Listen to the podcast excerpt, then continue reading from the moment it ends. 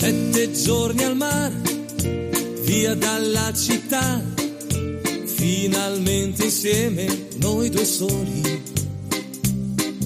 Sveglia accanto a te, poi dopo il caffè, passeggiate mano nella mano. Esta no es una semana cualquiera, con Luis Antequera. Ricche di magia, ogni posto è buono per un bacio.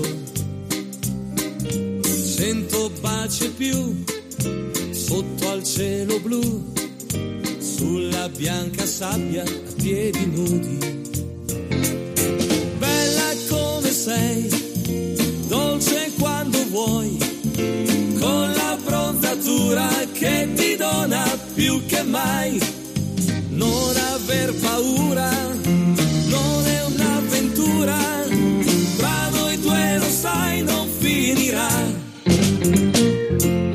Hola a todos, bienvenidos una vez más al programa Esta no es una semana cualquiera en Radio María con un servidor de ustedes Luis Antequera y Mariate Aragonés.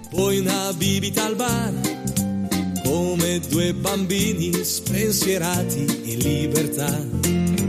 Claro que sí, Luis, la cadena de radio que se escucha en cualquier parte del país. Que la radio de tu coche ya no coge ninguna cadena porque te hallas en el lugar más recóndito de España, donde no llegan ni las ondas. Dale una oportunidad a María. María no defrauda nunca.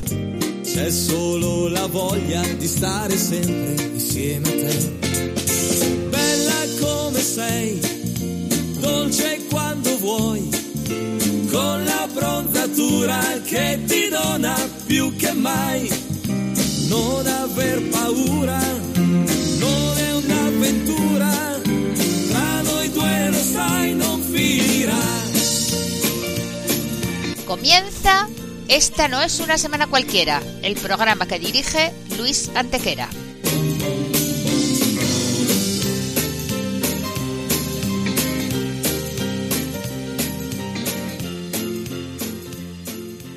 Bien, Luis, ¿qué semana nos ocupa hoy? Hoy comentamos, Mariate, la semana que va del 11 al 17 de noviembre, siete días, sette giorni, como dice nuestra sintonía, en los que han pasado a lo largo de la historia cosas que ni se imaginan nuestros oyentes, porque la historia es así, mejor y más fantástica que la más increíble fantasía. Comencemos pues. En 844 tiene lugar la batalla de Tablada, en la que el emir Abdalrahman II de Córdoba derrota a los vikingos que llegados por mar al sur de Andalucía saquean poblaciones andaluzas como Medina Sidonia o Cádiz y remontando el Guadalquivir incluso Sevilla. Es un día propicio a los grandes concilios de la Iglesia. Así es, porque en 1215 se inicia el cuarto concilio de Letrán, que define la doctrina católica de la transustanciación, el proceso en el que el pan y el vino se convierten en la carne y la sangre de Cristo. Y en 1417 el concilio de Constanza pone fin al llamado cisma de Occidente, que ha mantenido durante 40 años a la Iglesia dividida entre tres papas, Gregorio XII, el español Benedicto XIII, el famoso Papa Luna, y Juan XXIII, un Juan 23 que pasa a la historia como antipapa, por lo que su numeral no corre, y así es que cuando Angelo Giuseppe Roncalli, patriarca de Venecia, sea elegido en 1958, podrá reinar como Juan 23, el verdadero papa Juan 23.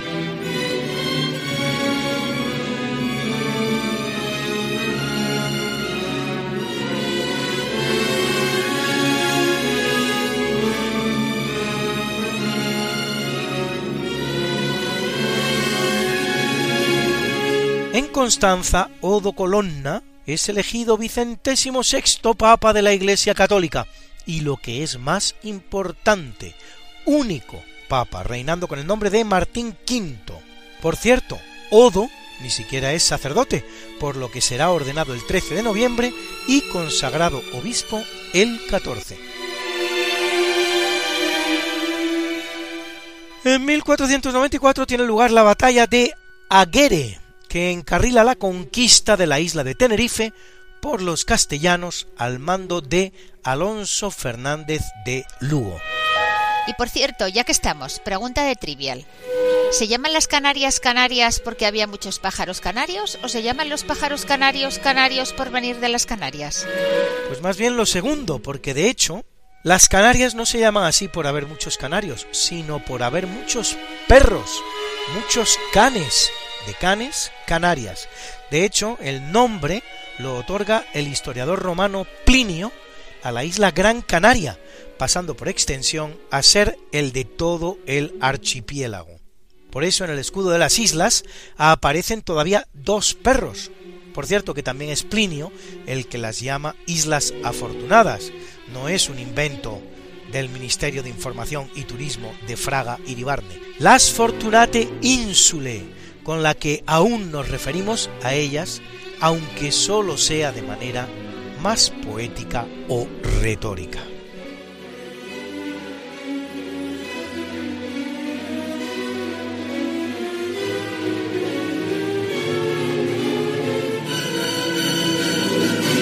En el capítulo siempre fecundo de la conquista, colonización y evangelización de América, en 1493 Cristóbal Colón, en el que es su segundo viaje al continente, descubre la isla que los nativos llaman de Boriquén, de donde deriva el gentilicio aún utilizado Boricua, bautizándola San Juan Bautista. Cuando en 1508 Juan Ponce de León es nombrado gobernador de la isla, funda la que será su capital, Caparra, a la que luego llamará Puerto Rico, produciéndose con el tiempo un curioso proceso de intercambio de nombres que hará que la isla se llame Puerto Rico y la capital San Juan.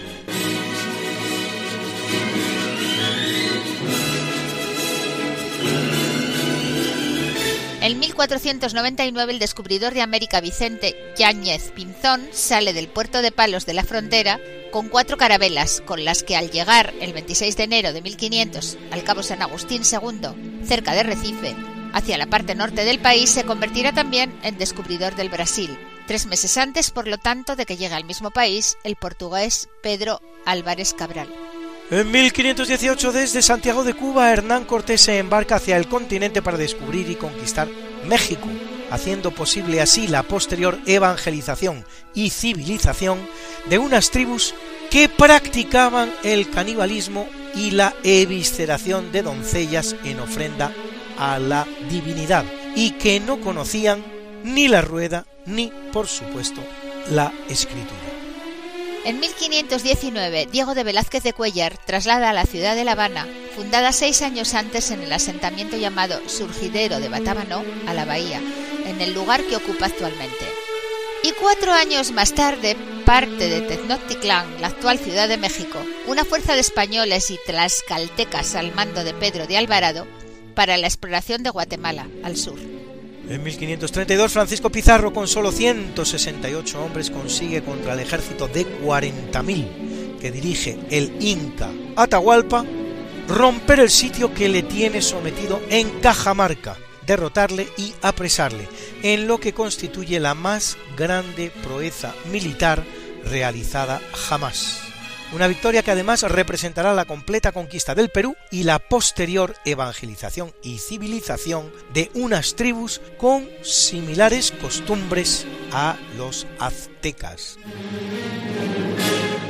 En parecidas circunstancias, otras guarniciones atrapadas en una ciudad, como es el caso de las españolas Sagunto y Numancia o la israelita Masada, decidieron suicidarse antes de ser atrapadas y aún pasan a la historia como heroicas.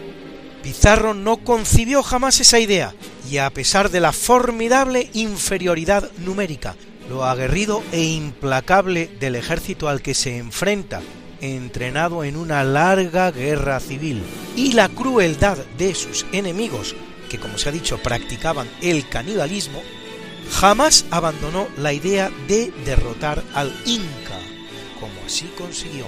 Un año después, también en noviembre como hoy, Pizarro toma Cuzco, capital del imperio Inca, con lo que se puede considerar consumada la conquista del Perú.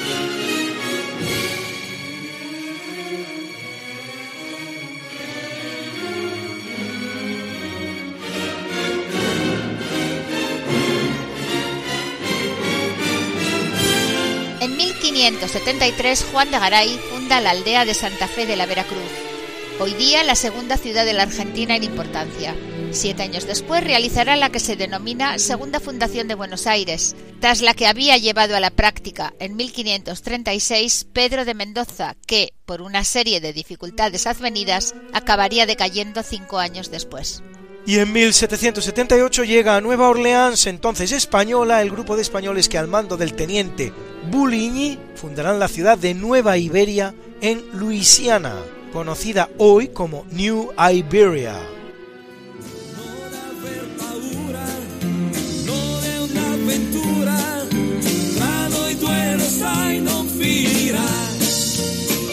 Están ustedes escuchando Esta no es una semana cualquiera, el programa que dirige Luis Antequera.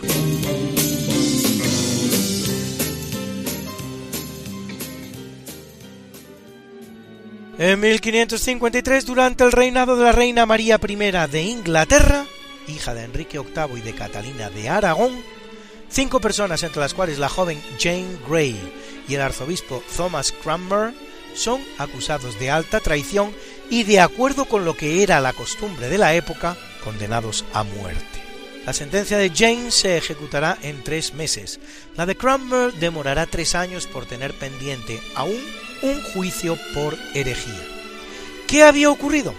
Había ocurrido que a la muerte del rey niño Eduardo VI, hijo y sucesor de Enrique VIII, la pobre Jane Grey, su prima, jovencita de 16 años, llamada la reina de los nueve días, pues tal es el tiempo que durará su desafío, se ve envuelta en una conspiración que dirige Cranmer, la cual la eleva al trono para derrocar a la que era legítima sucesora de Eduardo VI, aclamada por el pueblo su medio hermana María Tudor.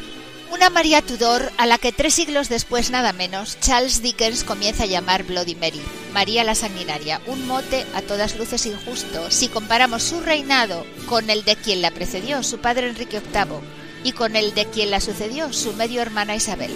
Pero, al contrario que su padre y que su medio hermana, protestantes los dos, María era católica, hecho en el que se halla la clave del mote con el que la obsequia Charles Dickens.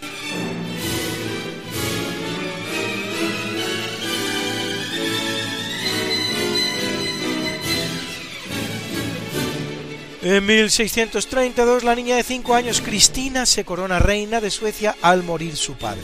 Va a reinar durante 18 años, tras los cuales se convierte al catolicismo, abdica, se instala en Roma, funda en la ciudad eterna una pequeña corte y se transformará en uno de los grandes mecenas y coleccionistas de la historia.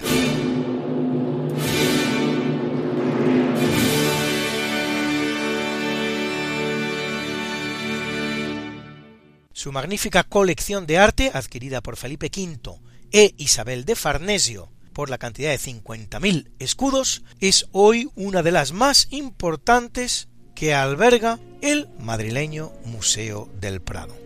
En 1680, durante el reinado de Carlos II de simpatías católicas, que no tiene hijos, el Parlamento inglés se divide en dos grupos, coincidentes ambos en evitar una sucesión católica. Por un lado los Whigs, futuros liberales, partidarios del hijo bastardo de Carlos, James Scott. Por otro, los Tories, futuros conservadores, partidarios de Jacobo, hermano del rey, que será finalmente el sucesor.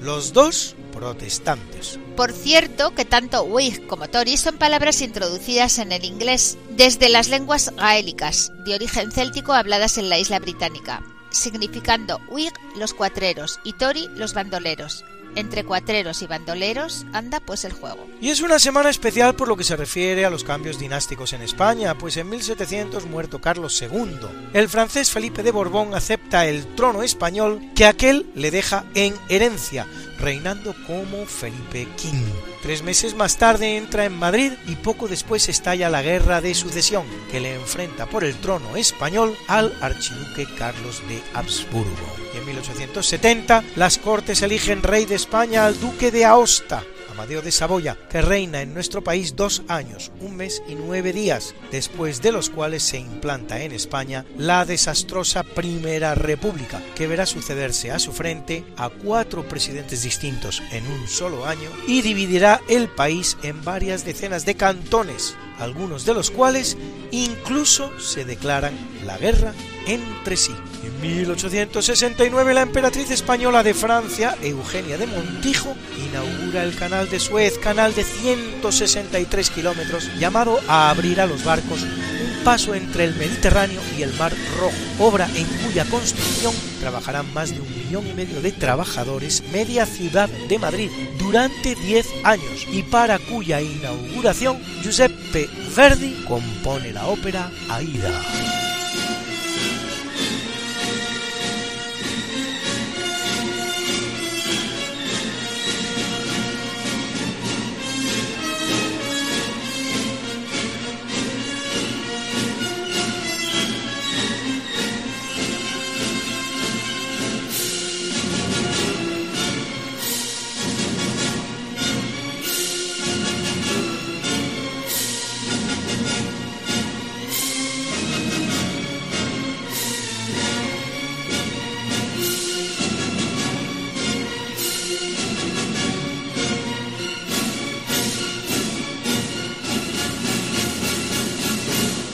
En 1876 se estrena en Moscú la marcha eslava de Piotr Ilich Tchaikovsky, que está sonando para nosotros. En 1889, mediante el golpe de estado de Deodoro da Fonseca, primer presidente republicano del país, es depuesto tras 49 años en el trono Pedro II, segundo y último emperador de Brasil, cuyo largo reinado representa la etapa más fecunda del Brasil. La monarquía se había establecido en Brasil en 1822, cuando en un caso con escasos precedentes, el rey de Portugal se refugia en él, que no dejaba de ser una colonia o provincia lejana y no la capital, y declara la independencia frente a su propia corona, la de Portugal.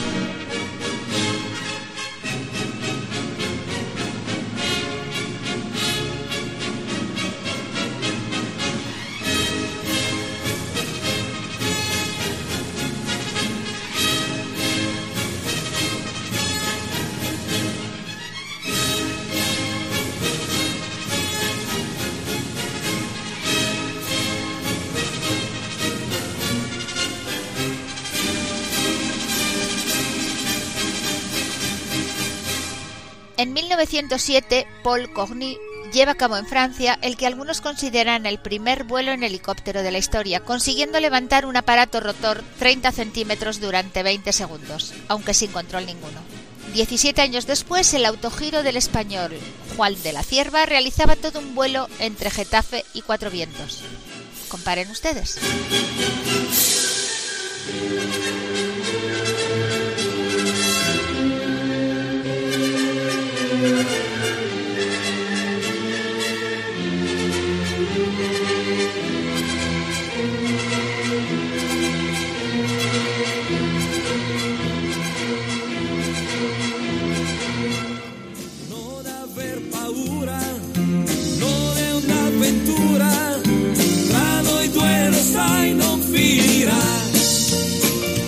Están ustedes escuchando Esta no es una semana cualquiera, el programa que dirige Luis Antequera.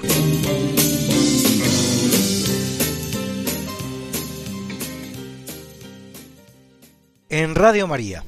En 1918, en el vagón 2419D del tren del mariscal francés Foch, en el bosque de Compiègne, en la región de la Picardía, en el norte de Francia, a las 11 y 11 del día 11 del mes 11, se firma el armisticio que pone fin a la Primera Guerra Mundial con la total rendición de Alemania que ha sufrido un golpe de Estado que sustituye el Segundo Reich por una república, la República de Weimar.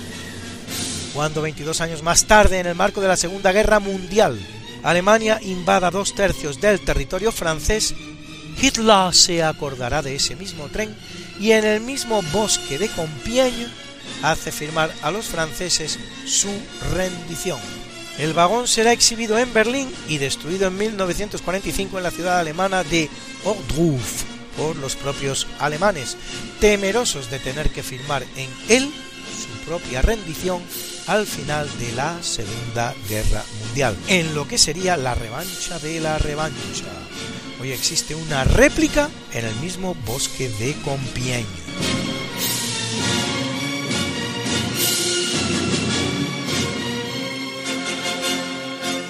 Y ahora una de guerras civiles. En 1920 termina la Guerra Civil Rusa, iniciada dos años antes, junto con la victoria en Rusia del Ejército Rojo Comunista sobre el Ejército Blanco Zarista, la cual producirá una dictadura del proletariado que durante 70 años va a traer a Rusia miseria, postración y tristeza. Se van a producir otras consecuencias como la independencia de Polonia, Finlandia, Lituania, Letonia y Estonia, todas las cuales, sin embargo, volverán a caer en la órbita rusa al finalizar la Segunda Guerra Mundial. Y en 1938, en el marco de la Guerra Civil Española y tras 115 días de combate, finaliza la batalla del Ebro, la más importante de la guerra, con el repliegue de las tropas republicanas a la margen izquierda del río Ebro. La victoria final de las tropas nacionales en la guerra se produce poco más de cuatro meses después, cuando los republicanos Venceslao Carrillo, padre del que luego será secretario general del Partido Comunista Español Santiago Carrillo, el socialista Besteiro y el coronel Casado, en un episodio muy poco conocido de nuestra historia, den un golpe de Estado contra el gobierno republicano y negocien la entrega de Madrid a las tropas nacionales que manda el capitán general Franco, generalísimo del Ejército Nacional desde el 28 de septiembre de 1936.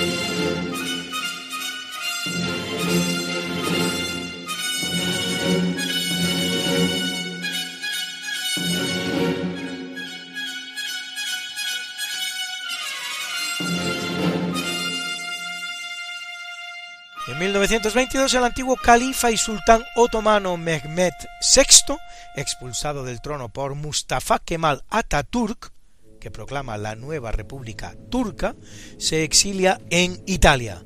Dos días después, su primo Abdul Mehid II es elegido califa, ojo, califa, jefe religioso, pero no sultán, jefe político, cargo suprimido por Atatürk si bien menos de año y medio después, el 3 de marzo de 1924, Ataturk lo expulsa igualmente del país, aboliendo de este modo también el califato.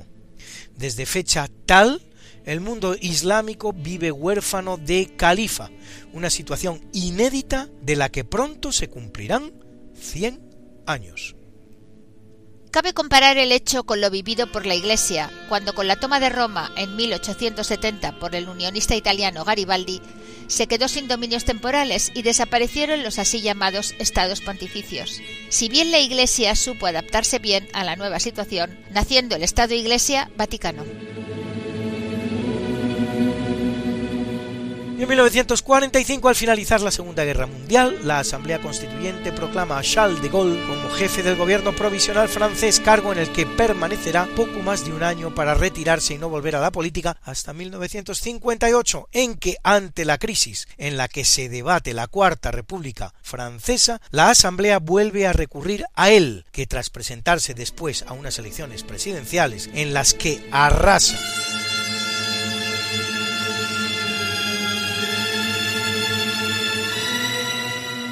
con un 78% de los votos, crea la Quinta República, una república de tipo semipresidencialista, según se llama en el argot constitucional, es decir, con un presidente de la República elegido por sufragio universal y muy poderoso, pero no tanto como en las repúblicas americanas presidencialistas constituidas a imagen de los Estados Unidos de Norteamérica, y con la incorporación de una figura que no era nueva, pero sí poco conocida hasta el momento, el balotage, o elección de los candidatos a dos vueltas, a la segunda de las cuales solo se presentan los dos que han tenido más votos en la primera, lo cual está llamado a producir mayorías importantes con un sólido apoyo para gobernar.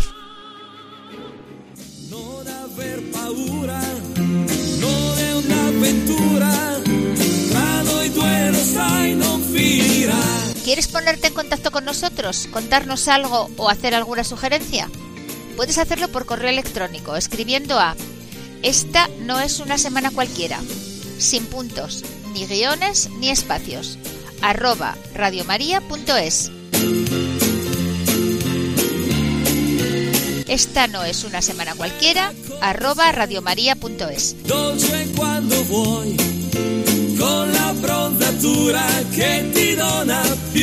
Será un placer recibir tus noticias y conocer tus inquietudes.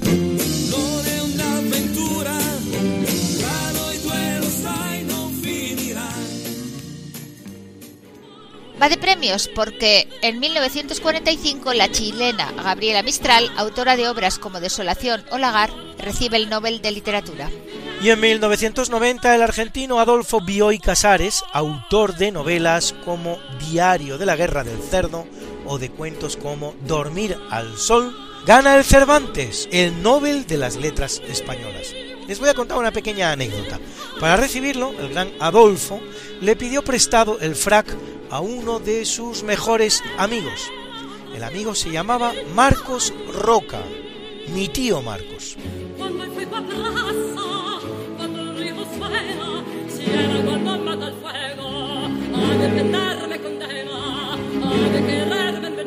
Y en 2017 desaparece el submarino de la Armada Argentina Ara San Juan S-42 que será encontrado un año y dos días después, con todos sus tripulantes y, como era de esperar, naturalmente muertos. Y puesto que de anécdotas va, les cuento otra. Quien les habla tuvo el honor de participar en un coro que cantó en la misa celebrada en la iglesia castrense de Madrid al cumplirse el año de la desgracia, para rogar por la aparición del submarino. Pues bien, solo unas horas después, solo unas horas después, se anunciaba el hallazgo. En 1982, Lech Wałęsa, líder del sindicato polaco Solidaridad, sale de la cárcel tras estar en ella 11 meses. Cae el gobierno del general Wojciech Jaruzelski, a la sazón presidente del país, mediante un golpe de Estado. Un último intento de mantener un régimen comunista edulcorado, evitando al mismo tiempo una invasión soviética. Ciertamente Jaruzelski se portó de una manera bastante patriótica. En 1980 Babuesa había liderado la huelga del astillero Lenin de Gdansk, la Danzig de la Segunda Guerra Mundial. En 1983 recibirá el Premio Nobel de la Paz y en 1990 se convertirá en el primer presidente elegido democráticamente en Polonia.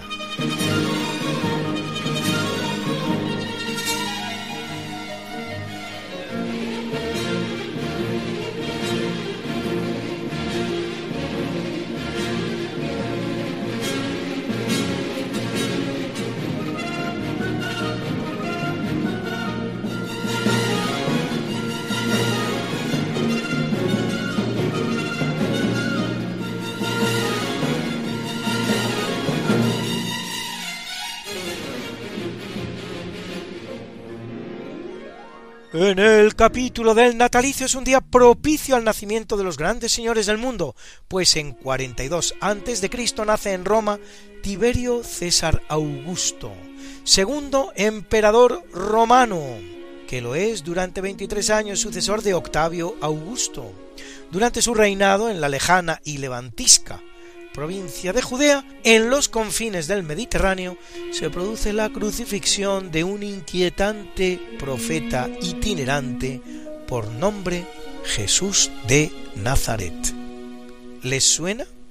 En el año 9 nace Tito Flavio Vespasiano, vencedor de la guerra judeo-romana, ocasión en la cual tiene lugar la destrucción del Templo de Jerusalén, probablemente el edificio más impresionante de todo el imperio a pesar de las órdenes emitidas por el propio Tito en sentido contrario. En 1502, Atahualpa, emperador inca al que derrota y captura en la famosa batalla de Cajamarca, según hemos visto, el extremeño Francisco Pizarro, el más grande general de la historia. Superior por el solo hecho de la batalla de Cajamarca a Napoleón, a Alejandro Magno, a Julio César, a Gonzalo Fernández de Córdoba y a cualquier otro que puedan ustedes imaginar. Y en 1755, en el Palacio de Versalles, Luis XVIII, rey de Francia, entre 1814 y 1824, con excepción del breve periodo conocido como el Imperio de los Cien Días, que instaura Napoleón al conseguir escapar de la isla de Elba, en la que está exiliado y ganarse el favor de los ejércitos enviados a apresarlo.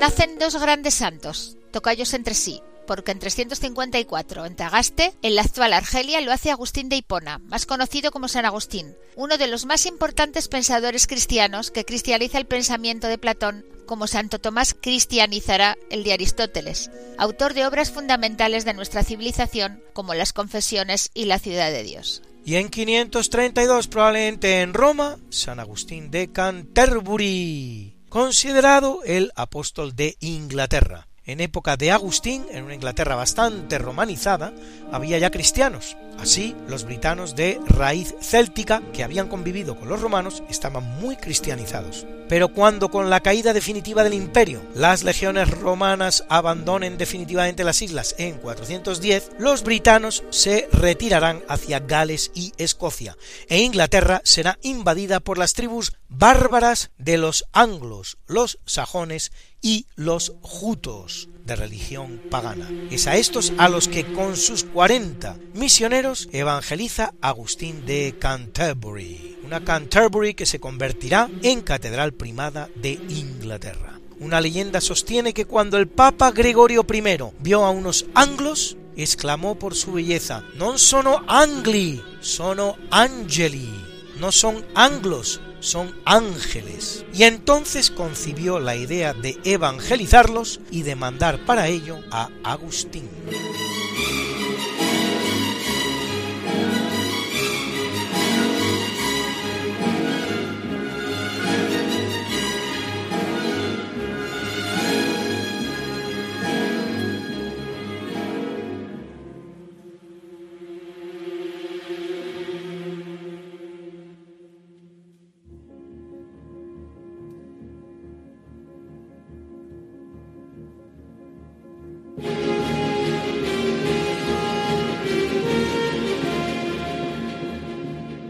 Nace en 1397 Tommaso Parentuccelli, más conocido como Nicolás V, vicentésimo octavo papa de la Iglesia Católica, que lo es durante ocho años y medio y dedica sus esfuerzos a la reconstrucción de Roma y al humanismo, poniendo los cimientos de lo que luego será el Renacimiento.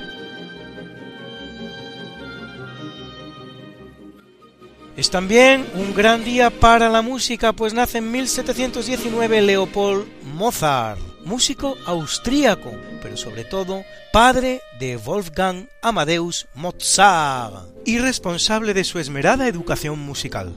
Y en 1805 lo hace Fanny Mendelssohn, pianista alemana, hermana del gran Felix Mendelssohn, compositora de nada menos que 480 obras, entre las cuales la suite Das Jahr, el año, una pieza dedicada a cada mes, de la que oiremos el que nos toca ahora, noviembre, durante el obituario.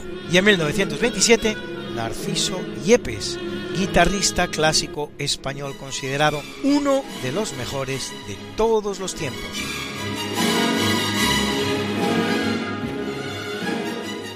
Nace en 1748 en Portici, en Italia, el futuro Carlos IV de España, uno de los reyes nefastos de nuestra historia, de carácter débil, dominado por su esposa María Luisa de Parma y por el amante de esta, Manuel Godoy.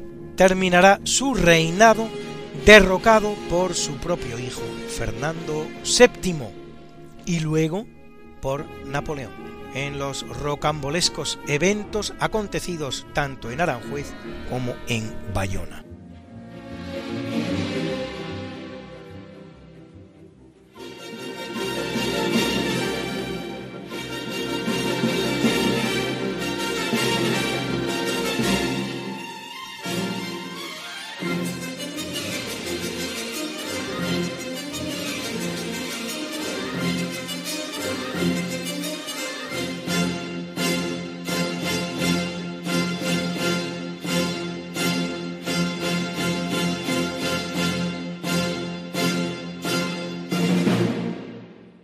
En 1821 el que nace es Fyodor Dostoyevsky.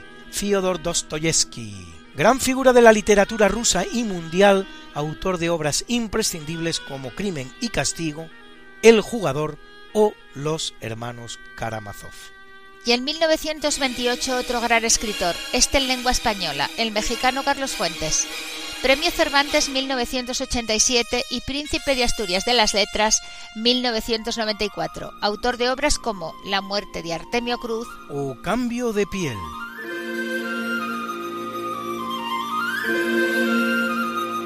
En 1891, Erwin Rommel, militar alemán, héroe de la Primera y de la Segunda Guerras Mundiales, llamado el zorro del desierto por las creativas tácticas que utiliza en el norte de África durante esta última.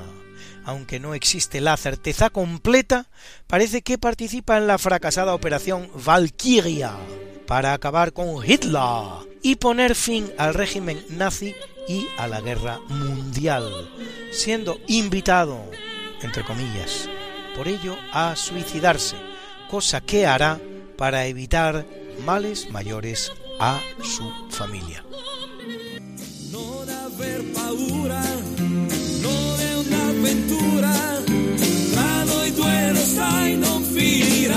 Están ustedes en Radio María. En su transistor, en su ordenador, en su teléfono, en su iPad, en su televisor, en su radiolina. Esta no es una semana cualquiera. Con Luis Antequera y María T. Aragonés.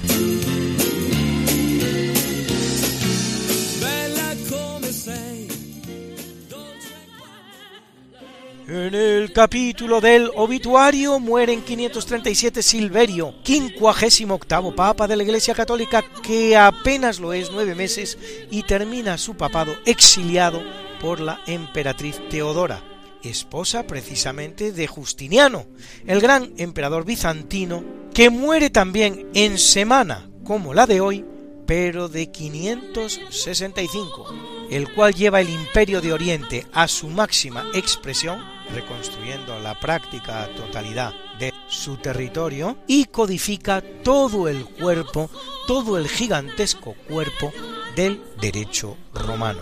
Una de las grandes aportaciones del imperio a la historia de la humanidad. No la única, pero sí una de ellas. Y si antes hemos visto que es un buen día para los reyes, tenemos que constatar ahora que es también un mal día para las reinas. Pues en 1231 muere Isabel de Hungría, que viuda muy joven dedicará su riqueza a los pobres, a los que atiende personalmente construyendo hospitales para ellos, canonizada por la Iglesia Católica solo cinco años después de muerta.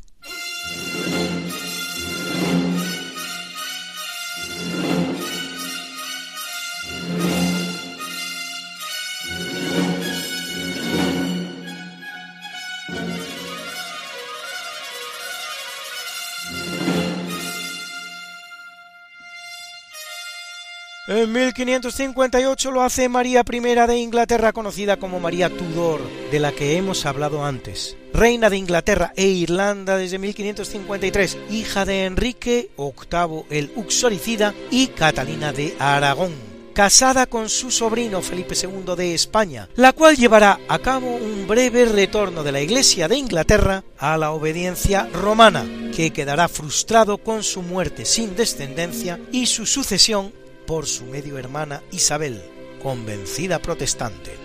En 1757, María Josefa de Austria, electriz de Sajonia y reina de la mancomunidad polaco-lituana, como esposa de Augusto III.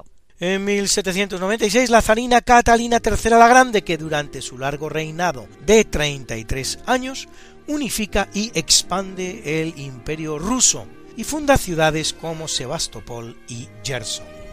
En 1818, Carlota de Mecklenburgo-Strelitz, esposa de Jorge III de Inglaterra, aquel al que le revienta en la cara la Revolución Norteamericana tercero de la dinastía Hanover y primero de los tres en hablar inglés como lengua materna. Una película inmortaliza su figura.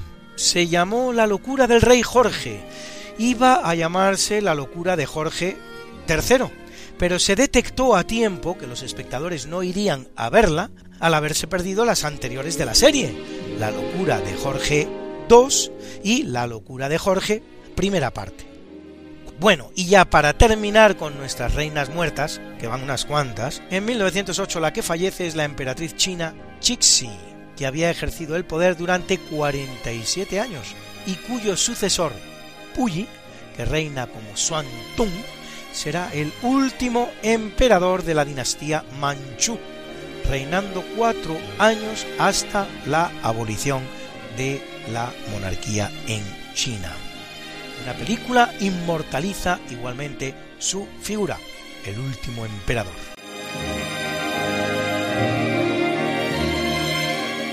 Y muere en 1280 Alberto Magno, teólogo y filósofo alemán de la Orden de Santo Domingo, doctor de la Iglesia y santo por descontado, y gran científico, descubridor de hecho del arsénico, así como maestro del gran Santo Tomás de Aquino.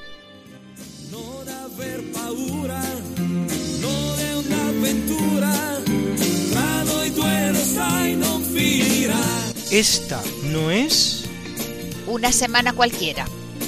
Con Mariate Aragonés y Luis Antequera. La historia como es no como nos gustaría que fuera.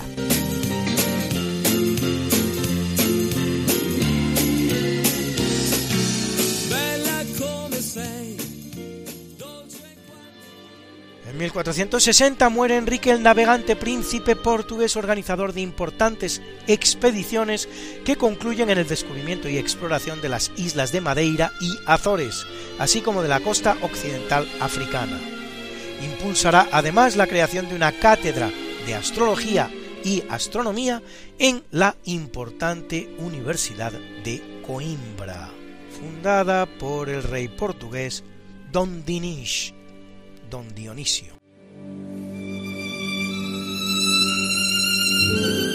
En 1630, Johannes Kepler astrónomo alemán autor de las leyes de Kepler sobre mecánica celeste y movimiento de los astros, que explica además la formación de la imagen en el ojo.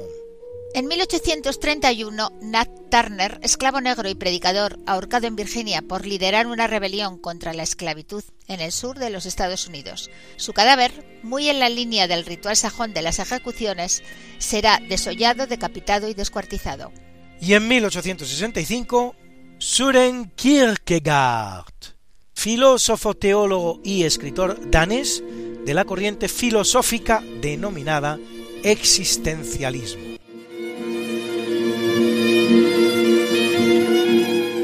Y si antes hemos visto que era un gran día para la música, ahora tenemos que decir que es también un día triste, porque en 1868 muere Gioacchino Antonio Rossini, compositor y músico italiano, autor de nada menos que 39 óperas, entre las cuales Cenicienta, Moisés y el Faraón Y por encima de todas, El Barbero de Sevilla, inspirado en la primera obra de la trilogía Fígaro del francés Pierre Beaumarchais, mientras que la ópera de Mozart, Las bodas de Fígaro, compuesta 30 años antes, se basaba en la segunda parte de la misma trilogía.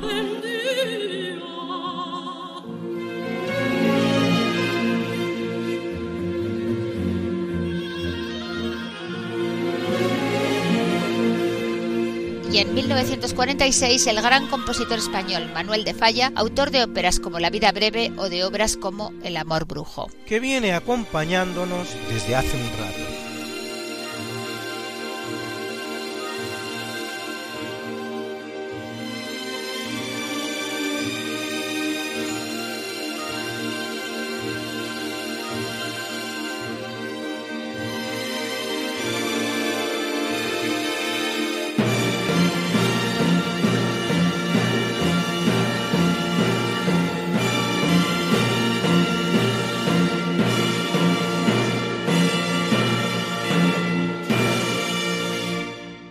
Y si antes hemos visto nacer a uno de los dos colosos de la novela rusa, Fyodor Dostoyevsky, vemos ahora morir al otro, porque en 1910 lo hace Liev Nikolaevich Tolstoy, León Tolstoy, cinco veces nominado a un Nobel que nunca recibirá, autor de obras inolvidables como Guerra y Paz, Ana Karenina y muchas otras, por cierto, severamente censuradas por Stalin, hasta tal punto de que hoy es difícil recomponer y reconstruir muchas de ellas. En 2006, el que muere es el gran jugador del Real Madrid, el hispano-húngaro Ferenc Puskas, conocido por su potente disparo a puerta ganador de nada menos que cinco Copas de Europa con aquel Madrid que construyó el mito del Real Madrid, en el que jugaban Copa, Real, Gento, Marsal, Del Sol, Moloney y por encima de todos ellos, el gran astro del fútbol universal, Don Alfredo, Alfredo Di Stefano. Y es un mal día para las estrellas de Hollywood, porque en 1954 muere Lionel Barrymore, Oscar por el filme A Free Soul, un alma libre. En 1960, el mítico Clark Gable, nacido por cierto en Cádiz, pero no en España, sino en Ohio, Oscar 1935 por la comedia Sucedió una noche, protagonista de títulos inolvidables como Lo que el viento se llevó o Mogambo. Y en 1981 William Holden, Oscar por la película Stalag 17, a quien hemos visto también en filmes como Sunset Boulevard o El Coloso en Llamas.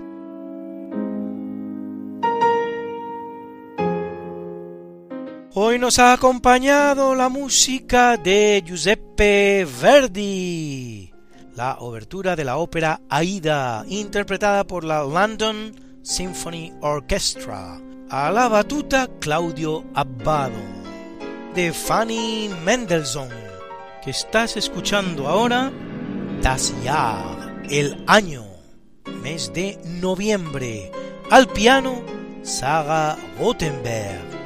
Y Manuel de Falla, con su amor brujo, orquesta de Portsmouth, dirigida por John Rosten, Contralto, Dolores Arriaga. Y Piotr Tchaikovsky, la marcha eslava, interpretada por la Berlina Filarmónica, la Filarmónica de Berlín, dirigida por Herbert von Karajan.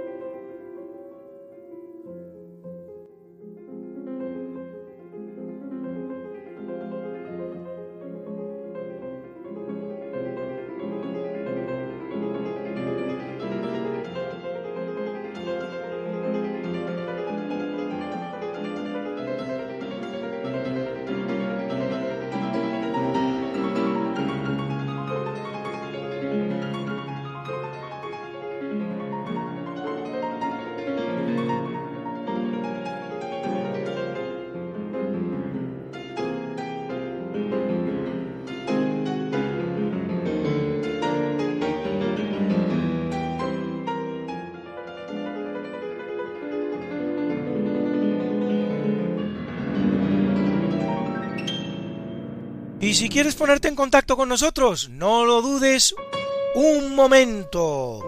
En nuestro correo electrónico. Esta no es una semana cualquiera, así, tal cual suena, sin puntos, sin espacios, sin guiones, arroba radiomaria.es. Esta no es una semana cualquiera, arroba radiomaria.es. Será un placer conocer tus impresiones y tus comentarios.